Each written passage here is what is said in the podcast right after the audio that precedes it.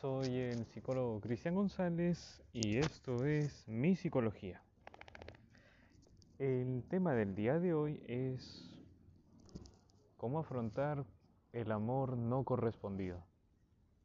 Se preguntarán, Cristian, ¿a qué te refieres con esto? Claro que sí. ¿Alguna vez en tu vida has tenido la experiencia de que te guste una persona, varón, una mujer o ambos? Eso ya depende de ti. El tema es cuando ya lo estamos vinculando emocionalmente, presentamos un deseo físico, un deseo sexual y disfrutamos de su compañía, llegando a una amistad también. Entonces todo esto se reúne y se conoce como el enamoramiento. De repente ya has tenido momentos en los cuales te has enamorado y esa persona también estaba enamorada, enamorado de ti. Pero en este caso, yo les voy a hablar cuando tú confiesas tus sentimientos. Tienes la creencia de que tienes la posibilidad de tener una relación con una pareja, con una futura pareja. Y esta persona te indica de que no, no se siente enamorado de ti, solo te puede brindar su amistad. Entonces, ¿qué hacer ahí? Puede suceder impotencia, puede suceder insatisfacción, incomodidad. ¿Qué se puede hacer? Se preguntarán. Bueno, es importante aceptar la realidad. Aceptar de que no se puede forzar algo. No podemos forzar a que una persona nos quiera, nos ame. No es así. Así nosotros no funcionamos como seres humanos. Aparte, yo te invito a enorgullecerte porque has confesado tus sentimientos. Requiere coraje permitirse ser vulnerable y manifestar lo que tú estás sintiendo.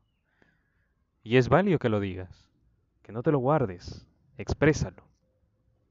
Después, otra forma para el cual necesitas llevar tu duelo, este proceso de adaptación a tu realidad.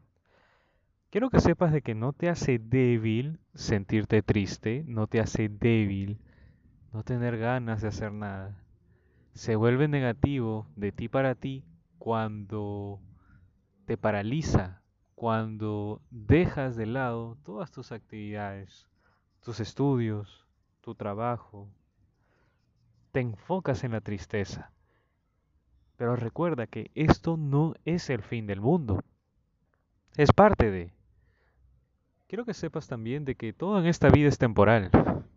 Todo lo bueno y todo lo malo que tú puedas darle la interpretación lo que quiero llegar con este comentario es de que no toda tu vida te vas a sentir así. Va a llegar un momento en el cual este dolor emocional que tienes ahora se ha reducido por completo. Y ahora te sientes en paz. Ahora te sientes tranquilo, tranquila. Y esta tristeza tal vez pueda venir de vez en cuando. Puede incluso persistir meses. Porque claro, has estado enamorado de una persona y te frustra, te decepciona el hecho de no tener la posibilidad de concretarse una relación de pareja. Quiero que sepas de que esto no significa de que le agarres una aversión, un rechazo al enamoramiento.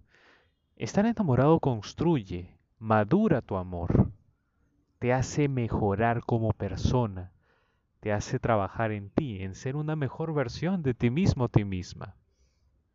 Y eso es un regalo para ti. Requiere coraje amar, requiere coraje tener la pasión y luchar por lo que tú crees conveniente. Es válido, estoy aquí contigo.